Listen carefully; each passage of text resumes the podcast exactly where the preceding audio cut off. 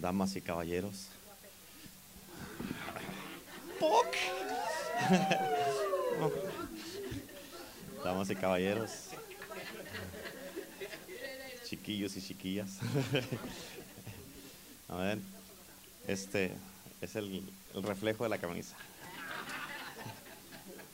Este, ah, um, nomás queremos en este día, primeramente de parte mía y de parte de la pastora, darles, decirles a todos que los amamos mucho, los queremos y este, siempre, siempre los amamos, los queremos todo el tiempo y este, especialmente, pues hoy es un día especial este, y, y, los amamos de parte de la pastora y de parte mía a todos, a todos, a todos, a todos, este, incondicionalmente y este, con el amor de Cristo Jesús los amamos a todos y les damos gracias a Dios por sus vidas y es un honor poder pastorear sus vidas, ser sus pastores y ser parte de sus vidas y este ah, y estamos bien contentos que el Señor nos este nos escogió y nos dio el privilegio de poder pastorear esta iglesia y, ser de bendición para sus vidas y sus familias. Amén. So, gracias a todos por eso. Este, ah, te voy a dar una clase ahorita. Empezamos un poquito tarde porque algunos llegaron temprano. Y este,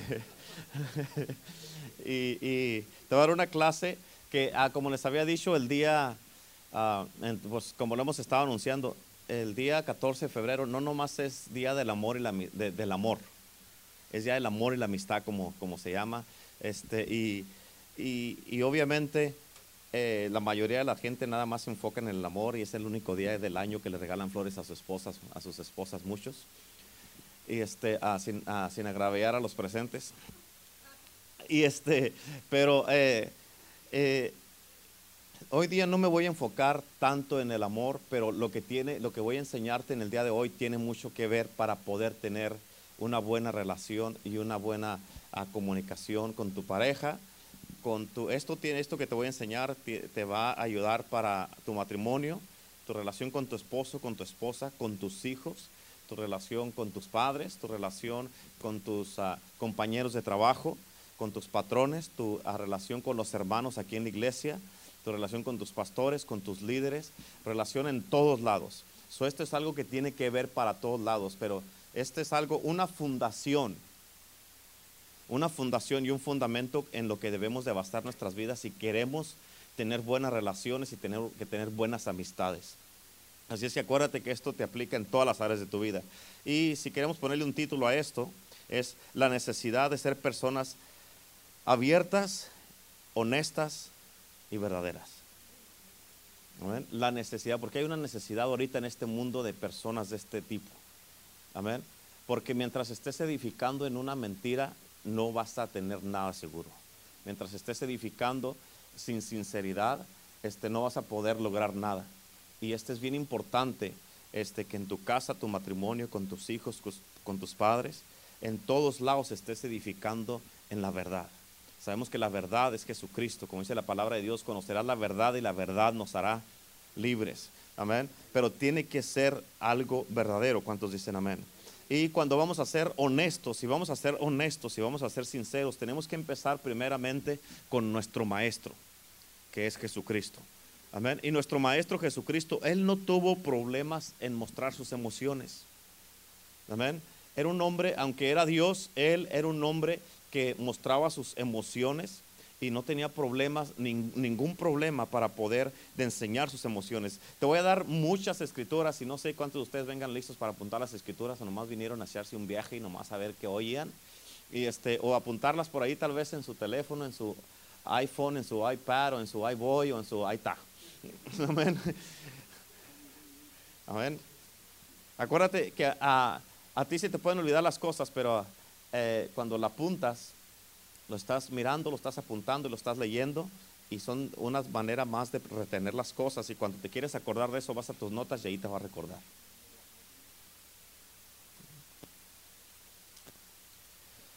Ok, uh, te voy a dar muchísimas escrituras, ok. Voy a tratar de hacerlo todo lo más pronto posible en menos de tres horas. Aleluya, gloria a Dios, amén. Una hora es menos de tres horas. Amén. Gloria a Dios. Amén. Dice, pero, pero, fíjate, hablando de Jesucristo, que él no tuvo problemas en mostrar sus emociones. En Marcos capítulo 3, versículo 5 dice, Jesús se les quedó mirando enojado y entristecido por la dureza de su corazón, O sea, aquí Jesucristo miramos de que Él es, era un hombre que sí se enojaba y sí se entristecía. Amén. Dice, y estaba estaban entristecido por la dureza del corazón de la gente, de los fariseos, los religiosos que estaban en el templo, y le, y le, y le dijo al hombre, extiende la mano, la extendió la mano y le quedó restablecida. ¿Por qué? Porque estaban todos hablándole a Jesús de que no podía hacer milagros en el día de reposo. Y Jesús les dijo, juzguen ustedes, es, en el día de reposo es bueno hacer el bien o el mal.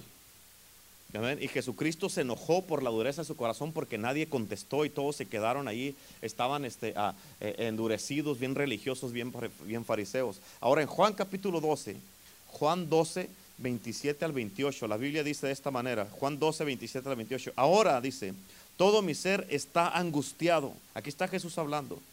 ¿Y acaso voy a decir, Padre, sálvame de esta hora difícil? Si precisamente para afrontarla he venido. Padre, glorifica tu nombre. So, miramos que Jesús, Él tenía sus emociones y en sus emociones Jesucristo se enojaba, Jesucristo se entristecía y aquí estamos mirando que Él se angustiaba. Era un hombre igual como tú y como yo, que tenía emociones igual que nosotros. Pero, escucha, la diferencia con Jesús y con nosotros, y tenemos que aprender nosotros de Jesús, es de que Jesús tenía sus emociones controladas. ¿Cuántos dicen amén? Amén. Eso es bien importante, apúntele allí. Jesús tenía sus emociones controladas, no como yo.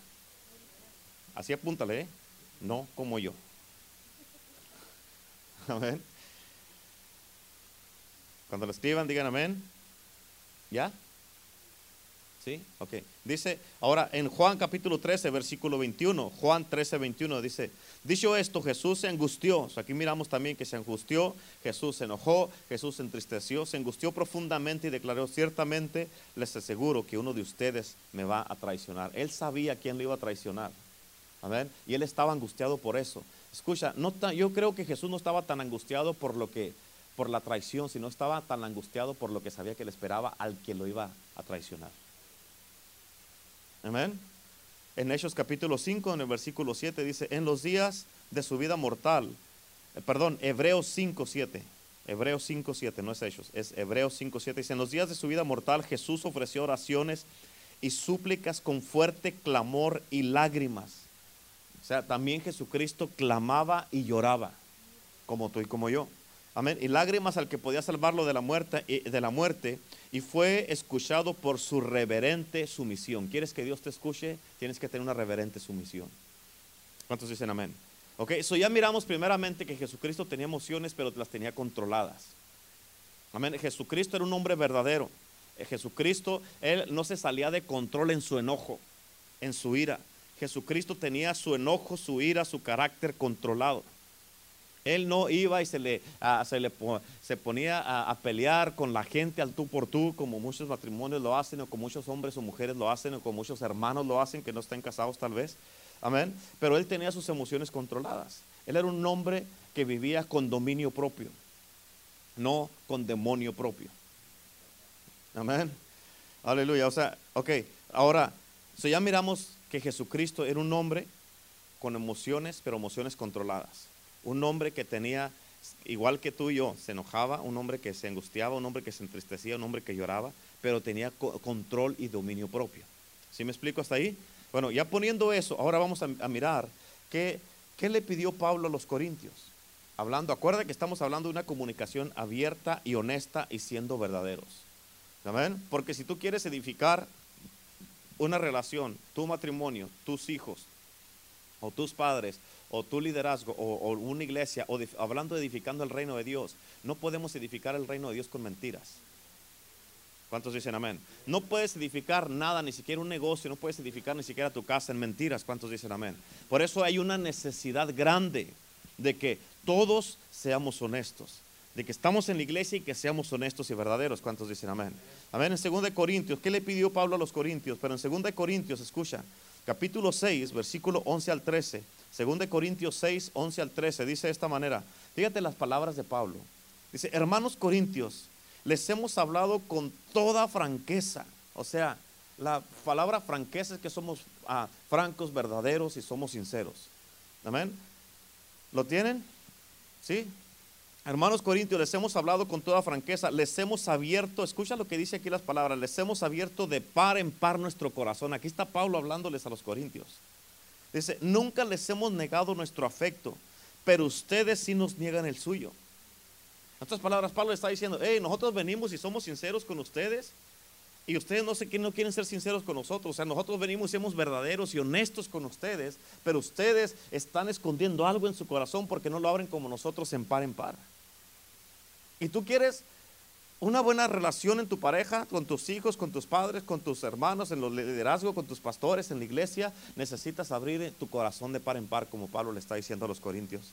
En versículo 13 dice, ah, ah, dice, pero si ustedes, pero ustedes sí nos niegan el suyo, en el versículo 13 dice, para corresponder del mismo modo, les hablo como si fueran mis hijos.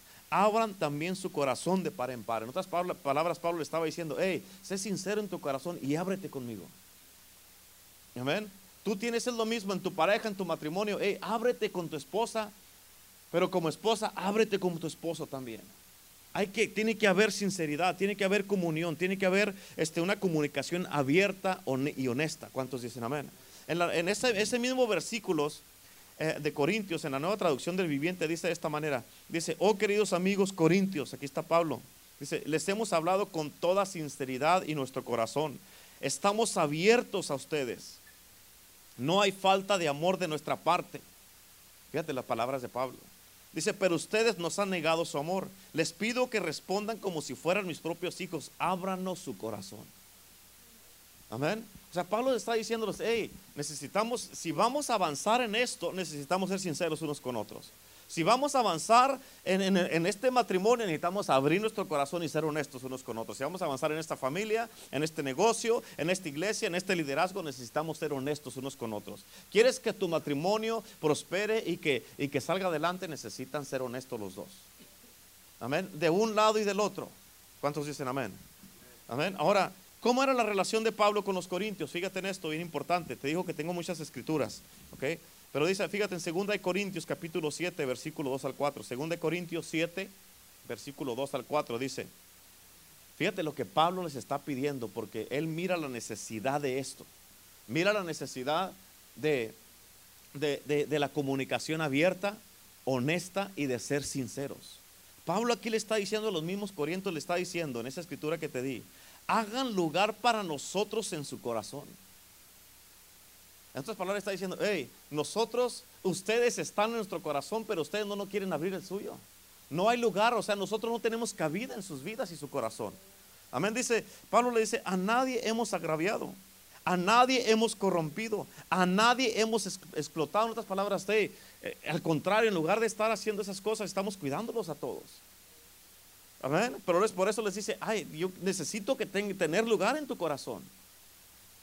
Amén el versículo 3 dice, no digo esto para condenarlos, ya les he dicho que tienen un lugar tan amplio en nuestro corazón que con ustedes viviríamos o moriríamos. En otras palabras, Pablo está diciendo, hey, yo estoy dispuesto a quedarme con ustedes toda la vida, vivir con ustedes y morir con ustedes. En el versículo 4 dice, les tengo mucha confianza. ¿Escuchaste? Pablo está diciendo, yo te tengo confianza. Ahora, en otras palabras, le está diciendo a, a los corintios, ¿confían ustedes en mí? Amén. Les tengo mucha confianza y me siento orgulloso de ustedes. Estoy muy animado en medio de todas nuestras aflicciones. Se desborda mi alegría. Fíjate cómo dice también ahí en 2 Corintios capítulo 11, versículo 28 al 29. 2 Corintios 11, versículo 28 y 29.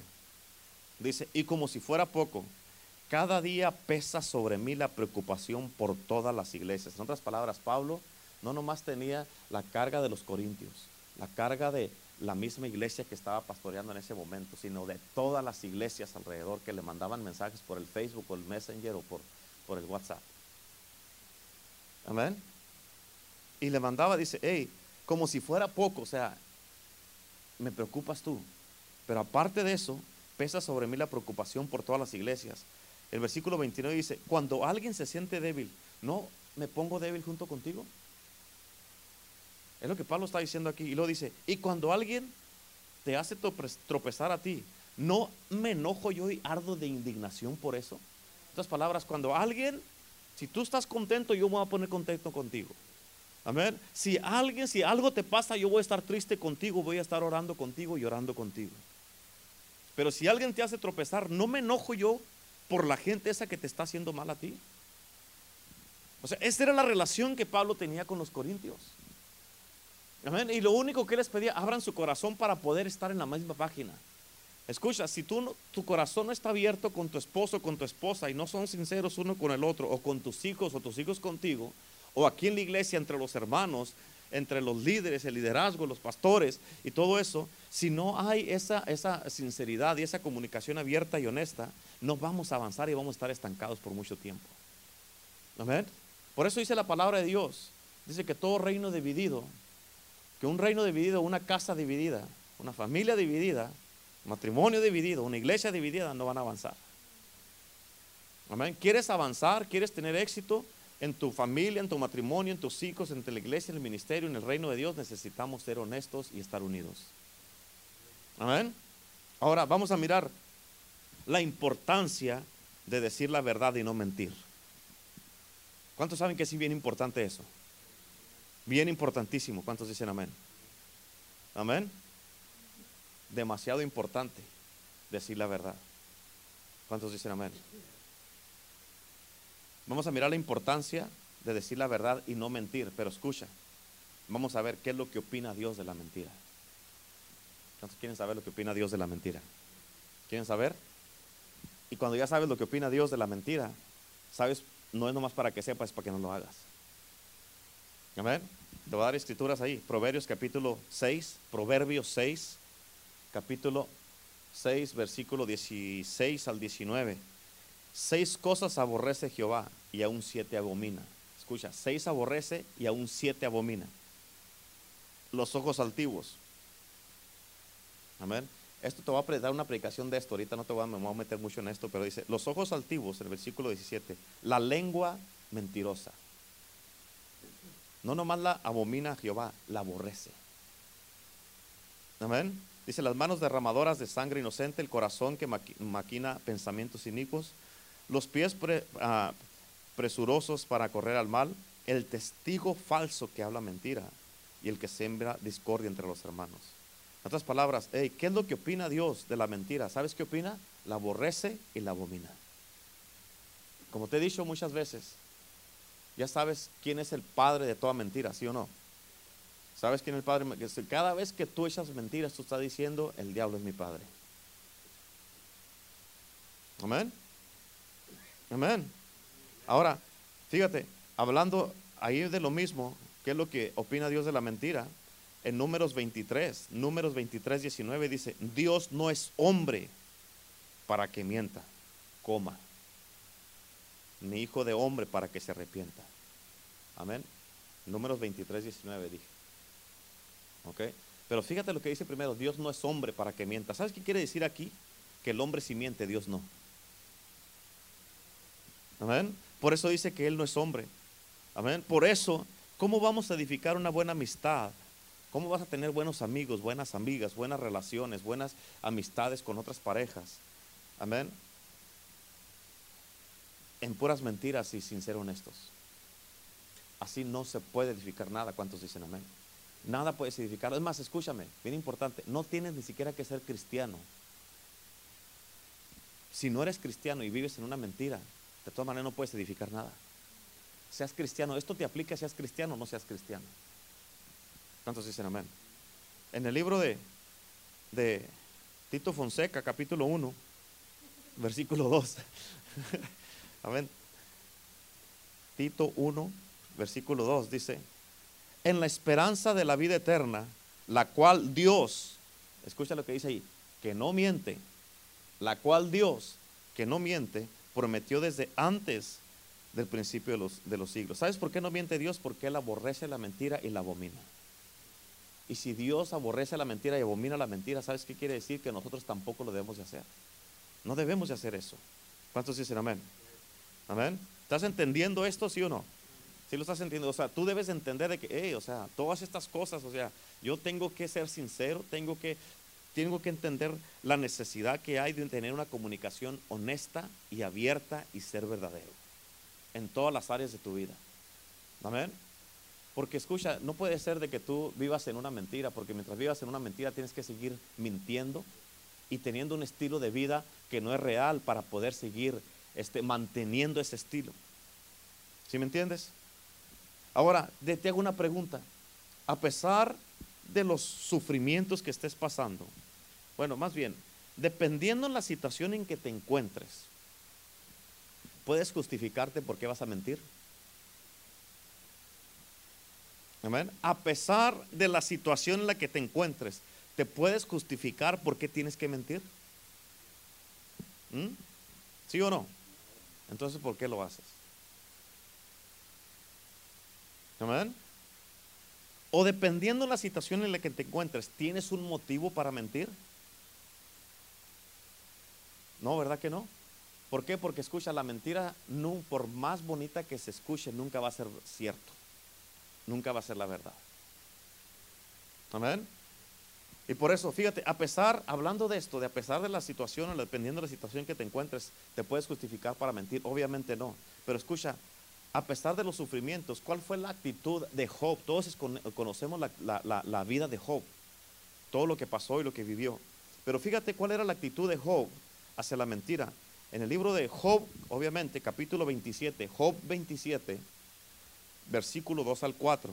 Y de, con esto que te estoy dando, como estás mirando, te estoy dando un montonón de escrituras y tú mismo de aquí puedes enseñar a los niños, a los jóvenes, a tus hijos en tu casa, puedes eh, eh, estar este, sacándole muchísimo, muchísimo de esto todavía.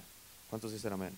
Pero fíjate la actitud de Job, de acuerdo a la mentira, dice, versículo 2 al 4 dice, vive Dios. Otra versión dice, tan cierto como Dios vive, el Todopoderoso quiero que entiendas primero las palabras que dice Job en el versículo 2.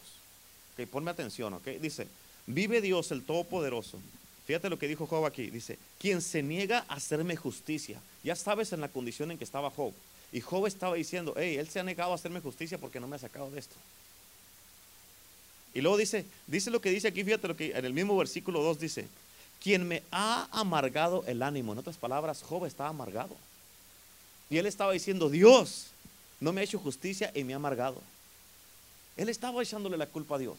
Pero aún así, fíjate la escritura como dice, en el versículo 3 dice, dice, dice, tan cierto como vive Dios, dice que mientras haya vida en mí y aliento divino en mi nariz, mis labios no pronunciarán maldad alguna, ni mi lengua proferirá mentiras. Estas palabras, en la manera que estaba Job, él dijo, yo no voy a hablar mentiras, no importa cómo me encuentre. Ahorita estoy en el piso, estoy tirado, los perros están lambiendo mis heridas. A ver, estoy mal, tengo tres amigos que en lugar de alentarme me están juzgando, me están apuntando el dedo aquí, pero aún así me voy a mantener firme y no voy a hablar mentiras y no voy a hablar maldad. Amén. Ahora, vamos a mirar otros versículos, cómo se relaciona la mentira con la palabra de Dios. ¿Qué dice la palabra de Dios acerca de la mentira? ¿Ok? ¿Qué estamos hablando? De la necesidad que hay de una comunicación honesta, abierta y siendo verdaderos. Amén. Esta es una necesidad que hay y mucho más en la iglesia de Cristo. ¿Cuántos dicen amén? ¿Cómo se relaciona la mentira en la palabra de Dios? En Salmo 119, son muchos versículos, tú nomás apúntalos y luego ya los pueden estudiar. Yo te recomiendo que los que están casados los estudien juntos. ¿Para qué? Para que digan, ok, vamos a estudiar esto juntos y para no, para no hacerlo ni yo contigo ni tú conmigo y para que esto le enseñemos a nuestros hijos y que donde quiera que vayamos seamos sinceros y honestos. Amén. Salmo 119, versículo 29. Dice, aquí David dice, manténme alejado de caminos torcidos. Concédeme las bondades de tu ley. En otras palabras, David estaba pidiéndole a Dios que lo mantuviera alejado de todo lo que no era verdadero, todo lo torcido. ¿Por qué? Porque cuando algo está torcido no es real, ¿cierto o no es cierto? Amén. Pero por eso le está diciendo, concédeme las bondades de tu ley, o sea, todo lo bueno que hay en tu palabra. Eso es lo que quiero saber. Eso es lo que quiero conocer. ¿Cuántos dicen amén? Ahí en mismo ciento, ah, Salmo 119, versículo 104, dice, de tus preceptos adquiero entendimiento. En otras palabras, de la palabra adquiero todo lo que sé. Dice, por eso aborrezco toda senda de mentira. ¿Por qué? Porque si te empapas de la verdad no puedes hablar mentiras. Si te llenas de la verdad, la verdad va a fluir de ti. Amén. Si te llenas de la verdad, no es posible que estés hablando lo que no es verdad. Lo que estés alimentándote y el estilo de vida que tengas, eso es lo que va a salir de ti. Por eso dice la palabra de Dios que de la abundancia del corazón habla qué? Habla la boca. Amén. En Salmo 119, otra vez, Salmo 119, versículo 128. Dice, por eso toma en cuenta todos tus preceptos. O sea, toma en cuenta todo lo que dice la palabra. Toma en cuenta todo lo que está escrito. Amén. Dice, y aborrezco toda senda de falsedad. ¿Qué es lo contrario de falsedad? La verdad. Amén. En otras palabras, todo lo falso no es lo correcto. Todo lo falso no es verdadero. ¿Cuántos dicen amén? Amén. Y por eso aquí David está diciendo, toma en cuenta todos tus preceptos, toda tu ley, toda tu palabra, todos tus mandamientos. Eso los tengo todo el tiempo aquí en mí. Amén. Y por eso dice, y porque tengo en, cuenta todos tus preceptos, como me estoy llenando de tu palabra todos los días, por eso aborrezco toda senda de maldad. Amén.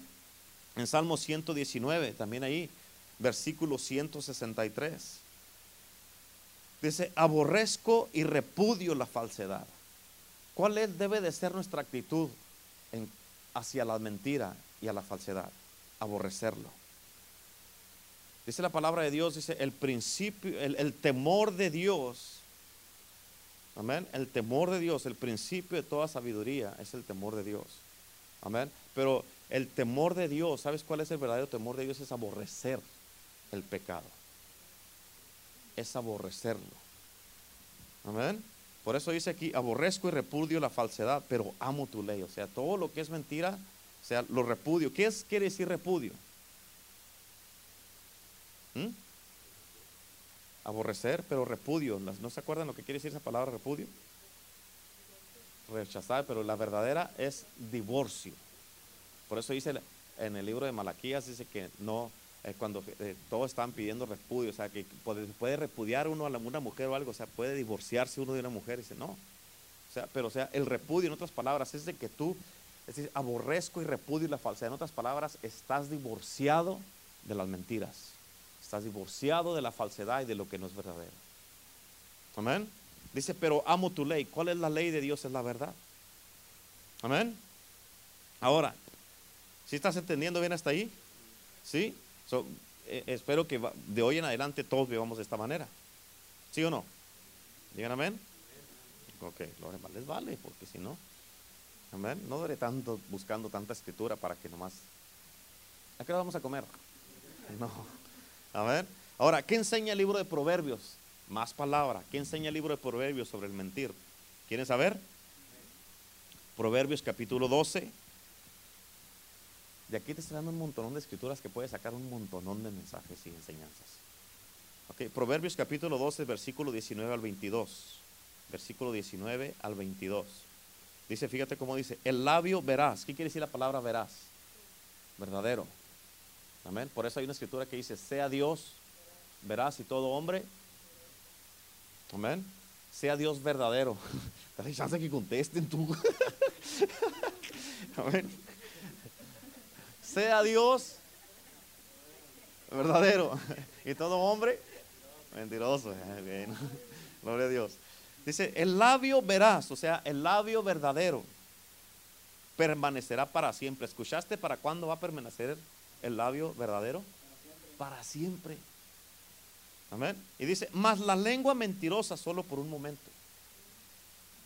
En el versículo 20 dice, engaño hay en el corazón de los que piensan mal, pero alegría en el de los que piensan bien. So, cuando miras una persona este, ah, triste, dile, hey, ¿estás hablando lo correcto, pensando lo correcto o andas pensando mal? Si no hay alegría en el corazón, ¿cuántos dicen amén? Versículo 21 dice, Amén. Y, todos tenemos que estar cuidados. O sea, que cuando llegues a la iglesia, más te vale que andes alegre, porque si no, decir, andas con algo, algo andas escondiendo. Amén. No estás siendo sincero. Amén. En el versículo 21 dice: Ninguna adversidad acontecerá al justo. ¿Cuánta adversidad le va a acontecer al justo? Ninguna, ninguna. Dice: Mas los impíos serán colmados de males. Versículo 22 dice: Los labios mentirosos son abominación a Jehová pero los que hacen verdad son su contentamiento. Amén. En otras palabras, el que echa mentiras. Amén. ¿Sabes por qué ah, eh, son abominación a Jehová? Porque Dios aborrece y abomina la mentira. Amén. Ahora, ahí mismo en el libro de Proverbios, capítulo 20, versículo 17, dice, sabroso es al hombre el pan de mentira. ¿Sabes por qué? Dice que sabroso es al hombre el pan de mentira, porque cuando echan una mentira y no pasa nada, dice, ya la, ya la libré, ya la hice. O sea, piensan que se salieron con la suya. Por eso dice, sabroso es al hombre el pan de mentira. Pero dice, fíjate cómo dice ahí, pero después su boca se llena de cascajo. ¿Mm? ¿De qué, pastor? ¿Sabe qué quiere decir la palabra cascajo? Imagínate tu boca llena, repleta de arena. Cascajo es arena. Busqué esa palabra porque dije, me van a preguntar si ya sabía, ya los conozco, ya los conozco. Cascajo quiere decir arena. Imagínate, en otras palabras, tú piensas que te saliste con la tuya, pero después vas a traer la boca llena de arena. Amén. Ahora Proverbios capítulo 21. Proverbios 21, versículo 6. Proverbios 21, versículo 6 dice, amontonar tesoros con lengua mentirosa es el aliento fugaz de aquellos que buscan la muerte. En otras palabras, si edificas tu vida con puras mentiras, Amén. Tarde que temprano vas a morir. Al mentir, ¿sabes si quiere decir esto? Que al mentir poco a poco estás muriendo. ¿Por qué? Porque la mentira es pecado. ¿Y qué dice la palabra de Dios? La paga del pecado es. Amén. ¿Cuántos dicen amén? ¿Estamos bien ahí? ¿Están aprendiendo? ¿Están entendiendo bien? Bueno, acuérdate, esto te aplica no nomás en la iglesia, en tu casa tienes que ser veraz. Bueno, para hablártelo en términos que, entiendas, tienes que ser verdadero en tu casa y verdadera en tu casa. Hablar la verdad, ser honestos. Por eso eh, eh, la clase o el discipulado o este día es la, la, necesidad, porque es una necesidad de tener una comunicación honesta, abierta y ser hombres y mujeres verdaderos. ¿Cuántos dicen amén? Ok, ¿qué dice? Eh, esto, esto, te, esto tiene, esto te, ¿Qué dice la Biblia sobre el mentirle al prójimo? ¿Ok? ¿Cuántos de ustedes han echado mentiras entre nosotros aquí? Levanten la mano. Si no levanta la mano, ya estás mintiendo otra vez. todo, sí, sí, sí. A ver, ya estás mintiendo otra vez. Sí,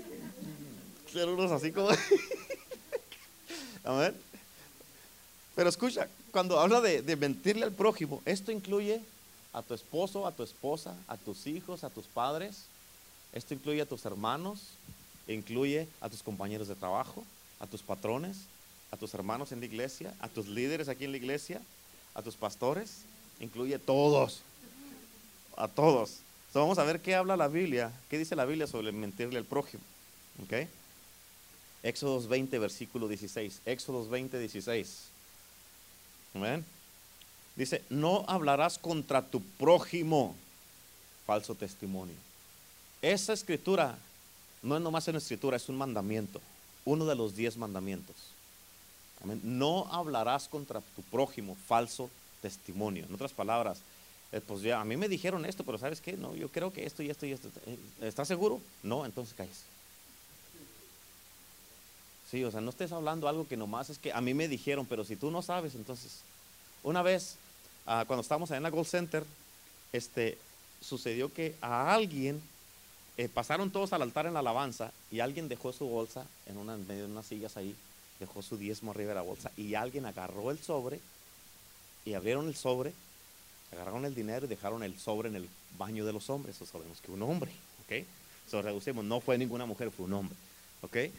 Pero después del servicio viene una pareja con nosotros y nos dijo, pastor, yo sé que fue esta persona. Yo sé que fue esta persona, yo lo sé. Y, le dije yo, porque uno tiene que saber, tienes que entender, o sea, vinieron conmigo y dijeron, yo sé que, y yo les dije, ¿lo vistes? No, entonces déjalo ahí. Amén. Porque si no lo viste, no puedes asegurar tú que fue esta persona. Es que yo lo vi cerquitas de ahí, eso no quiere decir que lo agarró. Amén. Y ahí, ahí lo dejamos. ¿Quién sabe quién? Allá, pues allá se fueron a la hamburguesa, gloria a Dios. con el diezmo. Amén. Sí, lo echaron y sigue ahí dieron diezmo del diezmo. Lo que agarraron ahí dieron diezmo y ofrenda y no se fueron las hamburguesas. Amén. So, no hablarás contra tu prójimo falso testimonio. En otras palabras, no hables mal de, otro, de uno de tus hermanos. No hables mal de tu esposo, de tu esposa, de tus hermanos, tus hermanos, de tus compañeros de trabajo. No hables mal de tus hijos, de tus padres. No hables mal de nadie. Es un mandamiento. No puedes hablar mal de nadie. Si haces eso, ¿sabes qué estás haciendo? Estás tú mismo condenándote a ti mismo. No puedes hablar mal de nadie. Proverbios capítulo 14. Proverbios 14, versículo 5 dice, el testigo verdadero, ¿el testigo qué? El testigo verdadero no mentirá. En otras palabras, no vas a ir a exagerar algo que no es y, vas a agregarle algo para hacerte mirar, hacerte tú mirar bien. Proverbios 14, 5. Amén. Dice el testigo, el testigo verdadero no mentirá, mas el testigo falso hablará mentiras. ¿Cuál eres tú? Amén. Amén. Proverbios 19, versículo 5. Proverbios 19, 5. Dice, el testigo falso no quedará sin castigo. En otras palabras, tú crees que te sales con la tuya, puse en mal a este hermano, puse en mal a aquella persona, puse en mal a este, puse en mal a aquel, fui con el patrón y le puse mal a esta persona, ¿para qué? Porque mi intención es yo agarrar esa posición. Amén. Puse en mal a este hermano aquí en la iglesia porque mi intención es de que lo sienten y que yo, que hay necesidad de un líder. Yo, pastor. Amén. ¿Cuántos dicen amén? Por eso dice el que habla mentiras no escapará. Efesios capítulo 4, versículo 15. Efesios 4, 15. Dice, en cambio, hablemos la verdad con amor. ¿Cómo debes de hablar la verdad? ¿Cómo debes de hablar la verdad? con amor. En otras palabras, si lo que está hablando no está edificando una persona, aunque sea verdad, tienes que tener cuidado. Tienes que hablar la verdad con amor. Dice, así creceremos en todo sentido hasta parecernos más y más a Cristo, quien es la cabeza de su cuerpo, que es la iglesia. Ahora pregunta, ¿cómo debemos de hablar la verdad? ¿Cómo debemos de hablar la verdad? Con amor. ¿Por qué?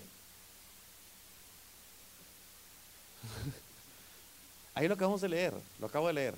Dice, porque así creceremos en todo sentido hasta parecernos más a Cristo. Cuando tú hablas la verdad en amor, vas a ayudar a que otros crezcan. Si no hablas la verdad, si hablas la verdad, aunque sea verdad, si yo le hablo a Abel todo golpeado, se va a cerrar y no va a recibir lo que le estoy diciendo y no va a crecer. Amén. No va a crecer. ¿Por qué? Porque va a estar cerrado. ¿Por qué? Porque le estoy hablando todo golpeado, aunque sea verdad lo que le estoy diciendo. Por eso dice aquí, habla la verdad con amor y así vamos a crecer todos, en todo sentido, hasta parecernos más a Cristo, quien es la cabeza de su cuerpo, que es la iglesia. ¿Cuántos dicen amén? Amén. Ahora, vamos a hablar, vamos a mirar esto, ¿qué enseña la Biblia en cuanto a hablar la verdad? Es bien importante, ya miramos, o sea, lo que habla cuando eres mentiroso, cuando hablas las mentiras. ¿Qué enseña la Biblia, la Biblia en cuanto a hablar la verdad? En otras palabras, la Biblia dice Mateo 5, 37. Simplemente. ¿Qué quiere decir la palabra simplemente?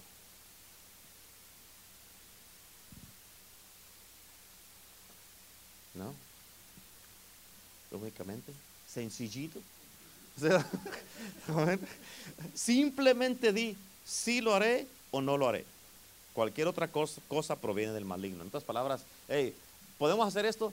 O te espero aquí a tales horas. Sí, sí, pastor, sí pero no vienes. O dices, pastor, no, pues es que sabe que no sé, si voy ahí le caigo. Ahí no está diciendo ni sí ni no. O vas o no vas. Si no estás seguro, mejor de que no puedes. Ya si llegas, pues gloria a Dios, es una bendición. Pero ¿sabe qué, pastor? No puedo, la verdad no puedo. Amén, que tu sí sea sí y tu no sea no. Dice, cualquier otra cosa proviene del maligno. En otras palabras, sí o no.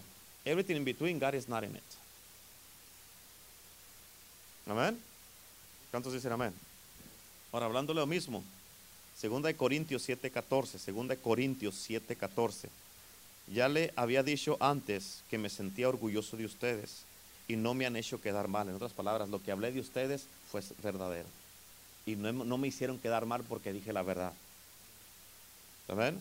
Dice, así, al contrario, dice, Así como todo lo que dijimos es verdad, también resultaron ciertos los elogios que hice de ustedes delante de Tito. Ese Tito, aleluya. A ver, le dije Tito, le dije que eran buenos estos hermanos. a ver. Por eso es importante hablar de verdad, porque cuando viene la gente a comprobar a ver si es cierto, ahí van a saber si es cierto lo que estás hablando.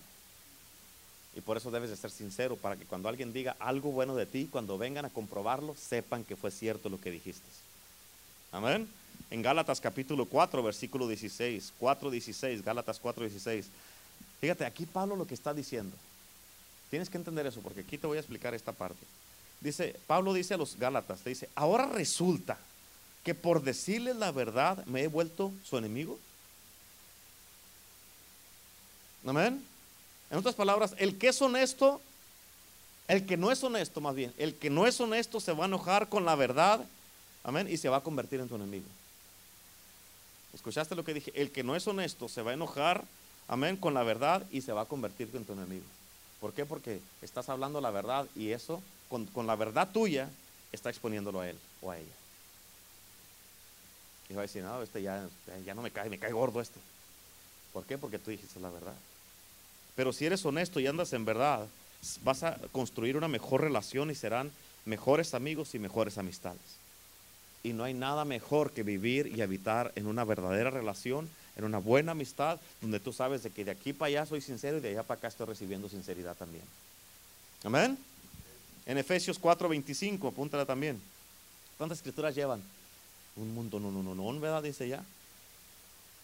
¿Listo? ¿Ya apuntaron Efesios 4:25? Por lo tanto, dejando la mentira. ¿Cómo dice? Dejando la ¿Qué quiere decir dejar la mentira? No hables más. ¿Cómo? No repetirlo. ¿Cómo? No hables de lo más de lo que no es. Dejándola, o sea, ya lo estás dejando, ya no la traes, quiere decir que no vas a hablar de eso. ¿Cuántos dicen amén? Dejando la mentira, escucha lo que dice aquí. Hable cada uno a su prójimo con la verdad porque todos somos miembros de un mismo cuerpo. En otras palabras, ¿sabes qué quiere decir esto? Que cuando tú le mientes a alguien, te estás mintiendo a ti mismo porque somos del mismo cuerpo. ¿Amén? ¿Sí o no? Somos del mismo cuerpo. O sea, en otras palabras, cuando tú echas mentira, estás viviendo en una mentira porque te estás mintiendo a mí. Aunque le echaste mentiras, aunque le eché mentiras yo a Abel. Amén. Pero me eché mentiras a mí mismo porque somos del mismo cuerpo. ¿Cuántos dicen amén? en Colosenses capítulo 3, versículo 9. ¿Estamos bien ahí o no? ¿Van bien? ¿Están aprendiendo? Colosenses 3, versículo 9. Y fíjate lo que dice aquí, dejen de mentirse unos a otros. ¿Escuchaste lo que dice? Dejen de mentirse unos a otros. ¿Amén? Ahora que se han quitado el ropaje de la vieja naturaleza con sus vicios o sea, te la paso cuando no eras cristiano, pero hoy eres cristiano, ya párale. Ya para de hablar mentiras. Dejen de mentirse, o sea, lo dice bien claro, o sea, más claro que esto no puede quedar. ¿Cuántos dicen amén? Por eso hay una necesidad. Porque ¿a quién crees que le está hablando aquí la palabra de Dios? A los que no leen la Biblia, a los cristianos. A los cristianos. Y aquí le está diciendo a los cristianos, hey, párale con tus mentiras. Paren de mentirse unos a otros. ¿Cuántos dicen amén? En otras palabras, tenemos que ser cristianamente verdaderos, no cristianamente mentirosos. ¿Cuántos dicen amén? Amén. Ahora, vamos a mirar otra cosa. ¿Cómo podemos usar las palabras de verdad para ayudar a otros? ¿Están aprendiendo? Ya le paramos aquí, no vamos a cenar. Le seguimos, bueno. Ok, gloria a Dios. Ok, ¿cómo podemos usar palabras verdaderas para ayudar a otros? Ok, para ayudar a otros ya sabes que si echas mentiras no vas a ayudar a nadie ni a ti mismo. No vas a poder, si tú le hablas mentiras a alguien que está pasando por algo, por un ratito lo vas a consolar, pero luego va a regresar a su, a su realidad. Amén. ¿Por qué? Porque lo que le dijiste no, no tiene ningún fundamento. Amén. Otra vez en el libro de Fonseca, capítulo 2, Tito, versículo 1, capítulo 2, versículo 1. Pero tú habla lo que está de acuerdo con la sana doctrina. ¿Escuchaste? Tú habla, tú. Está diciendo, tú habla lo que está de acuerdo con la sana doctrina. O sea, la sana doctrina es la verdad. Si no es la verdad, no es sana doctrina. ¿Sí o no? Sencillo, ¿verdad que sí? Tú habla lo que está de acuerdo con la sana doctrina. Pero escúchame, bien importante. ¿Cuántos de ustedes creen, creen que la lengua tiene remedio? ¿No? ¿No se miran convencidos? No, no, pues no sé, no tengo tanto tiempo mintiendo. A ver, se quedan muy serios. ¿Creen que la lengua tiene remedio o no? ¿Sí? Bueno, vale, vale, pues esto es... Amén. vamos a mirar el mal uso, escucha, vamos a mirar el mal uso de la lengua y su remedio. Amén. Proverbios 11:13, Proverbios 11:13 dice, el que anda en chismes, ¿cuántos chismosos hay aquí? Digan amén. El que anda en chismes descubre el secreto, más el, del, el de, el, más el de espíritu fiel lo guarda todo. Te voy, te voy a explicar esto, ¿ok? Dice, el que anda de chismes descubre el secreto, más el de espíritu fiel lo guarda todo. En otras palabras, si andas de chismoso, estás usando mal tu lengua. Amén. Siempre he dicho yo, si alguien viene a contarte un chisme y tú dices, ¿y, luego? Si alguien viene contigo a contarte un chisme, amén, lo primero que debes de hacer es chequearte tú mismo. Porque tú debes decir, ¿qué le hizo pensar a esta persona que a mí me, gusta el chisme?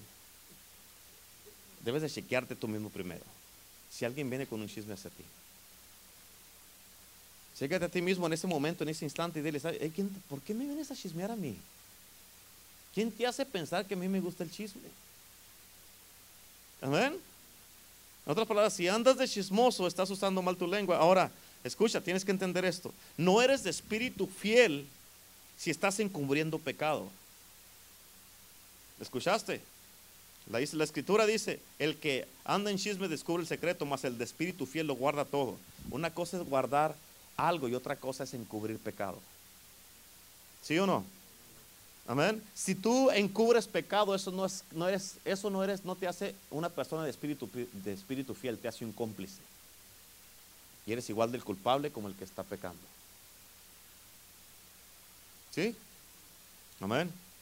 Ahora Proverbios capítulo 20, Proverbios 16, 28. Proverbios 16, 28. Dice, el hombre perverso levanta contienda y el chismoso aparta a los mejores amigos. Hay mucha gente que nadie se quiere juntar con ellos porque puro chismes hablan. Así es que si nadie se quiere juntar contigo, chécate. Chécate. Cuida lo que estás hablando, o sea, no porque sea verdad o porque no, no porque escucha, no porque algo sea verdad quiere decir que lo tienes que decir. Amén. ¿Sí o no? Amén. Yo pongo un ejemplo. Que un ejemplo, es un ejemplo que no se va a enojar. Si se enoja, pues damos pamba entre todos. Digamos que la hermana Roberta, pues se arregló el pelo y digamos que no le quedó bien. ¿Verdad? Y luego viene Ese ejemplo, Selene, ese ejemplo, ¿ok? Viene Selene con la hermana Cata y luego le dice, hermana Cata, ¿ya vio el pelo de la hermana Roberta? Qué feo le quedó, ¿verdad? Es cierto, pero no quiere decir que lo tiene que andar divulgando. ¿Sí o no? ¿Sí o no? Es cierto, pero no quiere decir que porque es cierto. ¿Y quién me preguntó? Amén. ¿Ya se miró en el espejo usted, hermano? suyo tampoco se le mira muy bien. O sea, ¿quién le pregunté este también, hermana Cata? Amén. No porque algo sea verdad quiere decir que lo tienes que decir. ¿Cuántos dicen amén? Encúbrelo. Dile, no, hermana, a mí se me hace que se le mira muy bien. Amén. Porque estás edificando. ¿Cuántos dicen amén? Proverbios 17, versículo 9. Proverbios 17, 9. ¿Lo tienen? Proverbios 17, 9. Dice, el que cubre la falta busca amistad, mas el que la divulga aparta al amigo. Yo voy a hablar con unos puertorriqueños, aparta. Aparta al amigo. Escucha, bien importante. Tienes que entender aquí, dice, el que cubre la falta, tienes que entender qué tipo de falta está hablando. Tienes que entender eso.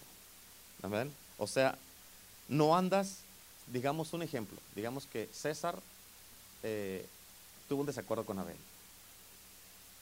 Y luego César va con Walter, con Tito y con Juan. Le dice, ¿sabes qué? El hermano Abel, ¿sabes qué es esto y esto y esto y aquí? ¿Sabes qué me ofendió y todo eso? Bueno, Y todos ya los miran a ver y dicen, puedo creer. Sí, es cierto, yo también ya lo había mirado de esa manera y ya. Se agarran ahí. A ver, el que, el que cubre la falta busca meta. En otras palabras, me, sí me ofendió, pero ¿sabes qué, hermano? ¿Sabes qué? Yo no voy a decir nada. Aquí esto queda entre nosotros, somos hombres. ¿Sabes qué? Vamos a arreglarlo tú y yo. Y aquí no pasó nada. Pero el que la anda divulgando, aparta al amigo. En otras palabras, si, si divulgas esa, digamos, con Juan y con Walter, eso que pasó, ¿sabes qué va a pasar? Va a apartar su vida y su amistad del hermano Abel. Por eso hay una necesidad de tener una comunicación honesta y abierta. ¿Sabes qué, hermano? Me hiciste sentir de esta manera. Pero sabes que yo no quiero que haya nada entre nosotros y quiero nomás dejarte saber cómo me hiciste sentir. Pero como soy un hombre maduro, quiero hablar contigo para que arreglemos esto. Y aquí va a quedar y no le voy a decir a nadie. ¿Amén? ¿Cuántos dicen amén? Amén. En otras palabras, ¿cómo vas a mantener una amistad hablando mal de la gente? Es imposible. Proverbios 18, versículo 8. Proverbios 18, 8. Proverbios 18, 8. Dice, las palabras del chismoso son como bocados suaves y penetran hasta las entrañas. Amén. Estas palabras son suaves al quien le gusta el chisme. Y luego, ¿y qué te dijo? ¿Y qué le dijiste tú? Le hubieras dicho esto. Amén. ¿A poco no es cierto? Amén. Parece que le dan cuerda y que le dan en la mera donde les gusta. Amén. Estas palabras son suaves al que le gusta el chisme y también al que anda chismeando. Pero escucha, pero al que recibe las palabras del chismoso le afecta tanto que te deja una semilla tan venenosa que cuando esa semilla da fruto, tú estarás tan afectado por haber permitido el chisme. Amén. Por eso debes de pararlo. Debes de pararlo. ¿Cuántos dicen amén? Proverbios 20, versículo 19. Proverbios 20, 19. El que anda en chismes descubre el pecado. ¿Sabes por qué lo descubre? Porque es chismoso. El que anda en chismes descubre el pecado. Escucha, tienes que entender esta palabra que dice aquí. No te entremetas pues con el suelto de lengua. Amén. Una cosa es tener comunicación honesta y abierta, que es una necesidad en el cuerpo de Cristo, y otra cosa es, amén, de que tenemos comunicación, pero son puros chismes y puro hablar mal de la gente. Amén. Si tienes un problema en tu casa, no le andes diciendo a la, hermana, al hermano, a aquellos aquí y allá. O sea, ¿por qué? Porque lo que pasa en casa se debe de quedar en casa. Nadie debe de saber sus broncas, excepto sus pastores, para poder ayudarlos. Amén, para poder ayudarlos para edificar y arreglar ese, ese problema. Amén. Pero si vas y le cuentas a la hermana y luego le dice, la hermana, amén, si tiene una debilidad, amén, si tiene una debilidad y luego va y con otra hermana le dices, ¿qué quieres que me dijo? ¿Qué crees? Amén. Mira que su esposo hizo esto y esto y esto y luego de eso viene el esposo y ese es, mira nomás. Hermanas, Dios las bendiga. Que Dios las bendiga. No recibas esa bendición. Amén. Amén.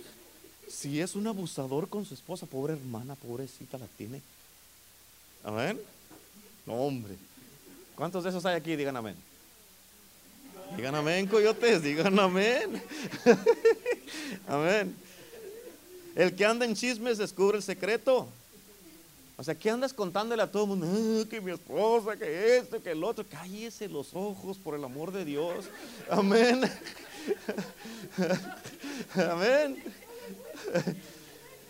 Amén. Toda la que tiene que saber toda la gente de sus broncas. Amén. Aleluya. No, esta escritura, con esta sí te voy a volar los sesos. Esta escritura sí te va a volar los sesos. Apúntala, apúntala. Tienes que apuntarla en letras grandes, mayúsculas. Amén. Y las más grandes, por favor. Apúntala tres veces para decírtela. Aunque no se te olvide. Amén. Sí, sí, sí, hazle ahí. Y mándaselas a todos por texto. Mándatela tú mismo por correo electrónico para que te llegue cuando llegues a la casa. Pero ahí va. Eclesiastés capítulo 7. Eclesiastés 7 versículo 21 y 22. Ponme atención, ¿ok? Cuando ya lo, lo escribas, quiero que me mires acá. Tienes que entender esta escritura, está súper. Eclesiastés capítulo 7, versículo 21 y 22. ¿Ya están ahí? ¿Ya lo apuntaron, digo? ¿Sí? Bueno, ahí les va. Dice, fíjate, acá mírenme acá, Dice, escucha, escucha, dice, tampoco apliques tu corazón a todas las cosas que se hablan. ¿Sabes qué quiere decir eso? No andes de chismoso. ¿Ok? En el mismo versículo 21 dice, para que no oigas a tu siervo cuando dice mal de ti. Porque si andas escuchando, andas de chismoso, vas a escuchar que la gente habla mal de ti. Pero escucha, escucha. ¿A cuántos de ustedes les gusta que hablen mal de ustedes? Levanten la mano. Aparte de mí. No me gusta, pero ya me impuse. Amén. No les gusta a nadie, nadie levantó la mano. Bueno, escucha. Ya entendiste. No apliques tu corazón a todas las cosas que se hablan. O sea, no sea chismoso.com para que no oigas a tu siervo cuando habla mal de ti. Versículo 22 dice, escucha, fíjate lo que dice, porque tu corazón sabe que tú también dijiste mal de otros muchas veces. Entonces, para no te gusta, nadie levantó la mano, no te gusta que hablen mal de ti, pero tú sí quieres hablar mal de los demás. Amén. Si no te gusta que hablen mal de ti, tampoco tienes el derecho de hablar mal de alguien más. Amén. Por eso hay una necesidad grande en el cuerpo de Cristo. Amén de una comunicación honesta y abierta y ser hombres y mujeres sinceros y verdaderos. Amén. Esta escritura es bien famosa. Proverbios 26, versículo 20. Proverbios 26, 20. Sin leña se apaga el fuego. Y donde no hay chismoso, cesa la contienda. En otras palabras, calladito te miras bonito. Se acaba Proverbios 26, 20. Se acaba la leña y se acaba la lumbre. Amén. Donde no hay chismoso, no hay broncas. ¿Cuántos dicen amén? Amén. Por eso, ¿cuáles problemas producen los chismes? ¿Y qué podemos hacer para no andar en chismes? ¿Qué puedes hacer tú? Dime, a ver, te voy a hacer una pregunta. ¿Qué puedes hacer para no andar en chismes?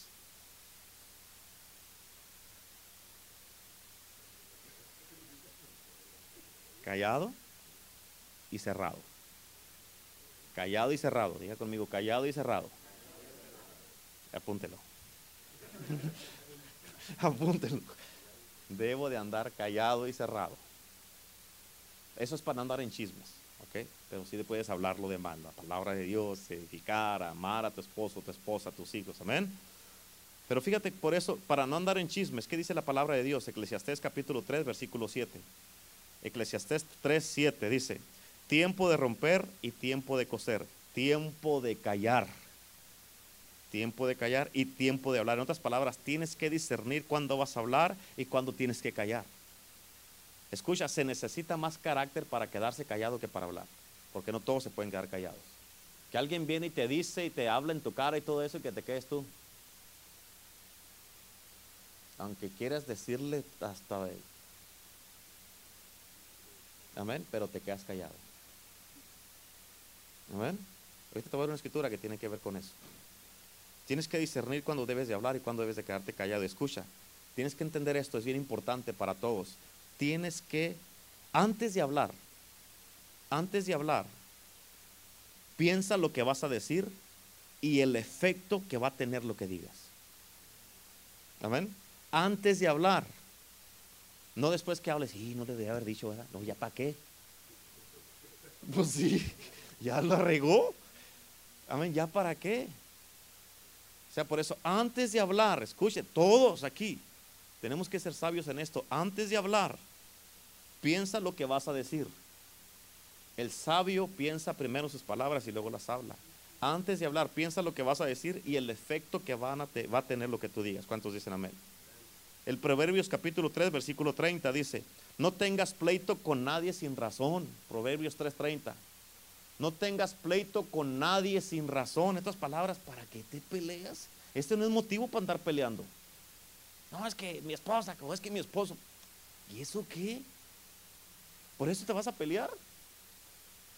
¿Cómo no es cierto que a veces por cosas que si no tienen ¿para qué están peleando por el amor de Dios? Amén.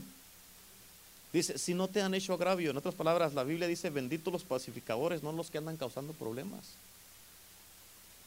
Te voy a dar dos escrituras que están pegaditas una con otra. Proverbios 17, 14. Proverbios 17, 14 dice, el que comienza la discordia es como quien suelta las aguas. Y luego, coma, punto y coma.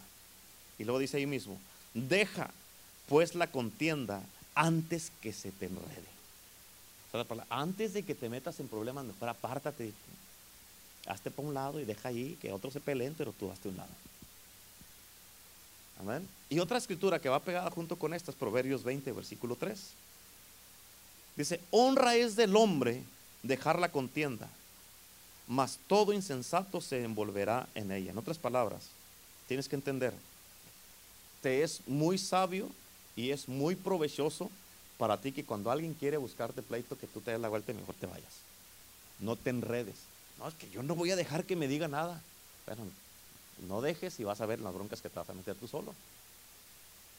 Es mejor que, que se calle, que se calladito se mira más bonito y que no se esté enredando y teniendo problemas con la gente sin razón. ¿Cuántos dicen amén?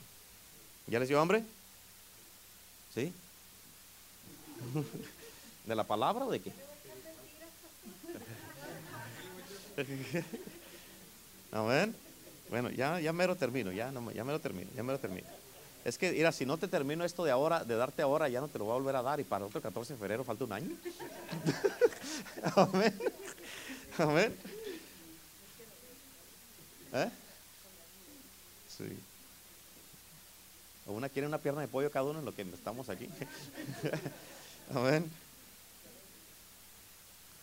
ya sabes los problemas que producen los chismes, las mentiras y por no ser sincero y no hablar la verdad y no ser honesto con tu esposo, tu esposa, tus hijos, tus padres, con tus hermanos, tus líderes, tus compañeros de trabajo, con tus patrones, en todos lados. Esto te aplica en todos lados. ¿Cuántos dicen amén? Amén. Ahora, ¿cómo podemos corregir la boca mala? Aparte de lavársela. Amén. En Gálatas capítulo 5, fíjate cómo dice Gálatas 5, versículo 14 y 15, dice, porque toda la ley en esta sola palabra se cumple. Toda la ley en esta sola palabra se cumple. Amarás a tu prójimo como a ti mismo. En otras palabras, amén. En otras palabras, si amas a tu prójimo, no le vas a mentir. Si amas a tu prójimo, vas a ser honesto o honesta con él o con ella. Si amas a, tus, si amas a tu prójimo, vas a ser sincero en tu trabajo. Amén. Si amas a tu prójimo, si amas a Dios, amén, no vas a echar mentir en los taxes para que te den más o para que te cobren menos. Amén. Pero fíjate en el versículo 15, está bien interesante lo, interesante lo que dice. No sé por qué lo dice así, pero está interesante. Dice, pero si os mordéis y os coméis unos a otros. Imagínate. Amén. Ahí lo dice, en Gálatas 5, 15 dice, pero si os mordéis y os coméis unos a otros, dice, o sea, ya que se andan comiendo y mordiendo, dice, mirad que no se os consuman unos con otros. O sea, no te lo tragues. puedes darle una mordida, pero no te lo tragues. Amén. En otras palabras, mejor ame a su prójimo para que no tenga que morder ni comerse a nadie. Amén. Aleluya. Primera de Pedro capítulo 3 versículo 10 dice, porque el que quiere amar la vida, ¿quién de ustedes aman la vida? ¿Quiénes de ustedes aman la vida? Ninguno. Amén. Tito nomás. Bueno, ya tenemos uno. Gloria a Dios. Por el que dice, porque el que quiere amar la vida y ver días buenos, fíjate lo que dice. Si tú quieres amar la vida y ver días buenos, dice la palabra de Dios aquí, refrene su lengua del mal y sus labios, sus labios no hablen engaño. En primera de Pedro 3.10. Efesios 5.4 dice, tampoco debe, debe de haber, esta, esta escritura tienes que entenderla porque mucho cristiano, mucho hombre, mucha mujer tienen problemas con esto. Entiende esta escritura. Efesios 5.4 dice, tampoco debe, debe de haber palabras indecentes entre ustedes. No debe de haber conversaciones necias ni chistes groseros. ¿Escuchaste eso? Amén. Escucha, dice, todo lo cual está fuera de lugar, haya más bien acción de gracias. ¿Cuántas veces has estado tú con alguien y has querido hablar algo en serio con ellos y todo te lo sacan a chiste? Y quieres apenas está diciendo, mira, te quiero compartir esto. Y te dicen, ay, ¿a poco así? Empiezan que... Amén. Y sacan un chiste que fuera de lugar. Porque ahí dice fuera de lugar. Amén. Nada que ver con lo que estás hablando. Yo he estado así con personas. Amén. Y a veces quiero decirles algo acá o quiero empezar, digamos, a, a, ministrarles algo. Como todo pastor. Quiero ministrarles algo y me sacan un chiste y me les quedo viéndole. Así. Never mind. Olvídate, les digo, olvídate. No, no, dígame, no te digo nada. ¿Por qué? Porque a veces apenas estás queriendo hablar y todo, lo, todo para todo es una risión, para todo es un chiste y para todo. No puedes hablar bien con, personas. Por eso dice aquí, hey, ¿cómo va a haber sinceridad y honestidad y comunicación honesta y abierta si todo para todos eh, que, hace risión y chistes? ¿Amén? Hombre, ya, ya no les gustó eso. Ah. Bueno, ya voy a terminar.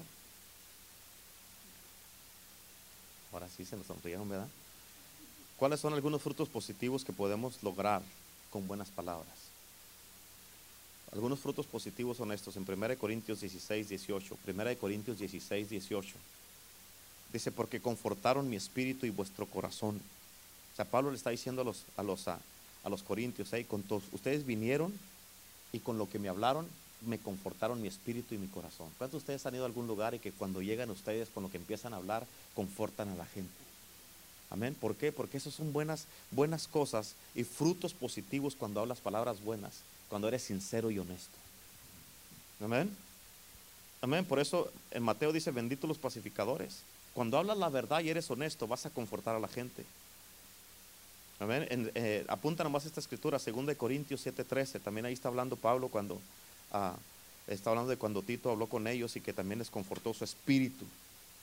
Amén. En 2 de Timoteo, capítulo 1, versículo 16, habla también de la confortación por las palabras de Onefis, o, Onefisoro, que fue y que confortó a, Pablo. En Filemón 1.7 dice, tenemos gran gozo y consolación. Otras palabras, tú puedes consolar a la gente cuando eres honesto y sincero. Tenemos gran gozo y consolación en tu amor, porque por ti, hermano, hemos sido confortados nuestros corazones de los santos. Filemón 1.20 también, apúntalo ahí. Filemón 1.20 dice, hermano, dice, tenga yo algún provecho de ti en el Señor, conforta mi corazón, pero no vas a poder confortar a nadie si no eres sincero. ¿Cuántos dicen amén? Proverbios 10:32 dice, los labios del justo saben hablar lo que agrada. Si eres justo vas a hablar la verdad y lo que agrada a la gente. No para agradar a la gente para que estén contentos, es por lo que necesitan. Amén. Es como te dije ayer, ahorita todo esto que te estoy diciendo, no te estoy enseñando algo que no sabes, sino algo que no estás haciendo. Amén. Y Proverbios capítulo 4, versículo 8 dice, por último, hermanos, consideren bien todo lo verdadero, todo lo que, todo lo que, todo lo respetable, todo lo justo, todo lo puro, todo lo amable, todo lo digno, digno de admiración, en fin, todo lo que sea excelente o merezca elogio. En otras palabras, o sea, considéralo todo, considera todo lo que hagas. Amén. y lo que vas a decir todo el tiempo. Tienes que cuidar y considerarlo. ¿Cuántos dicen amén? Amén. Me faltan unas cuantas escrituras, ¿las quieren? ¿Sí? Bueno. Ok, ¿cuál es la meta de nuestra comunicación y cómo debe de ser nuestra comunicación honesta, abierta y siendo verdaderos? ¿Cuál es la meta cuando nos comunicamos de esta manera? ¿Qué dice la Biblia en cuanto a esto? En Romanos 14, 19 dice, por lo tanto, esforcémonos por promover todo lo que conduzca a la paz y a la mutua edificación. O sea, la meta de nuestra comunicación es para edificar a la gente. Cuando todo lo que tú hablas, la gente te van a conocer si eres verdadero o sincero, si eres mentiroso o no. A la gente te van a conocer. Pero cuando tú hablas la verdad y eres honesto y eres verdadero, la gente todo el tiempo van a saber este hermano o esta hermana siempre hablan la verdad. Amén. Romanos 15, versículo 1 al 3, Romanos 15 del 1 al 3 dice, dice, así que los que somos fuertes debemos soportar las flaquezas de los débiles y no agradarnos a nosotros mismos. Cada uno de nosotros agrade a su prójimo en lo que es bueno para edificación. Amén. Debes de agradar a la gente para edificarlos, no para destruirlos. El libro de Corintios dice la autoridad que me ha sido dada para edificación, no para destrucción. O sea, Dios te dio autoridad para que edifiques, no para que destruyas. Amén. ¿O no? Bueno. Porque es importante hablar la verdad y ser honestos. Porque es importante hablar la verdad con amor. Esta escritura te la había dado, por eso Efesios 4:15 dice, en cambio hablaremos la verdad con amor, así creceremos en todo sentido hasta parecernos más a Cristo. Debes de hablar la verdad. Cuando tú hablas la verdad ayudas a que otros crezcan. Ayudas a que otros crezcan. Amén. En 1 Corintios 8:1 dice, en cuanto a lo sacrificado a los ídolos, sabemos que todos tenemos conocimiento. El conocimiento envanece, pero el amor edifica. Hay mucha gente que conoce muchas cosas, pero no le sirve de nada. Pero si tienes amor vas a edificar a la gente. Si eres verdadero, por amor lo vas a hacer. Amén. ¿Cómo podemos edificar nuestras vidas con la palabra de Dios? Dicen en Efesios 4:29 dice, ninguna palabra corrompida salga de vuestra boca. Ninguna palabra corrompida salga de vuestra boca, sino la que sea buena para la necesaria edificación a fin de dar gracias a los oyentes. ¿Cuántos dicen amén? Esa fue la última escritura que te di. ¿Cuántos dicen amén? Ah, ahora sí todos dijeron amén, amén. Por eso escucha, la comunicación debe de ser honesta y abierta. ¿Cómo debe ser la comunicación? Honesta y abierta. Amén. Porque tú no sabes el impacto que causas cuando no eres honesto. No sabes el impacto que causas cuando no eres honesto. Amén. Cuando no eres abierto. Estoy hablando con tu pareja, tus hermanos, tus líderes, tus pastores, tus hijos, tus padres, compañeros de trabajo, con todos. Por eso hay una gran necesidad de que seamos todos personas honestas y abiertas en nuestra comunicación todo el tiempo. Amén. Porque mientras no seas honesto y abierto, escucha, si no eres honesto y abierto, escúchame, si no eres honesto y abierto, ¿escuchaste eso? Si no eres honesto y abierto y sincero, tu matrimonio nunca se va a arreglar. Amén. Si no somos honestos y abiertos aquí unos con otros, ¿cómo podemos edificar el reino de Dios con puras mentiras? No se puede. ¿Cuántos dicen amén? Si o con puros deshonestos, o puros mentirosos y puros falsos. ¿Cómo podemos edificar así algo? No vamos a poder edificar nada. Y es lo mismo en tu casa. ¿Cómo vas a edificar tu casa si no eres honesto con tu esposo o tu esposa, con tus hijos o con tus padres? Y por eso hay una necesidad en el cuerpo de Cristo de ser honestos, sinceros y tener comunicación honesta y abierta y ser verdaderos. Dios te va a demandar a ti cuando estés delante de Él, porque Él conoce tu vida. Él conoce tu corazón. Hay mucha gente que se, se jactan y dicen, Dios conoce mi corazón. Claro que lo conoce, pues Él lo hizo. Amén. Dios él, él lo conoce. Él sabe lo que vas a hablar antes que tú lo sepas. Por eso debe ser honesto y sincero. ¿Cuántos dicen amén? Amén. ¿Cuántos de ustedes se comprometen el día de hoy a ser honestos y sinceros? ¿Cuántos saben que esa es una necesidad bien grande que existe en la vida de mucha gente? En el cristianismo y fuera del cristianismo. Pero afuera del cristianismo te la creo. Pero aquí en la iglesia debe de ser diferente. Amén. Póngase de pie, por favor, ahí es donde está. Aleluya.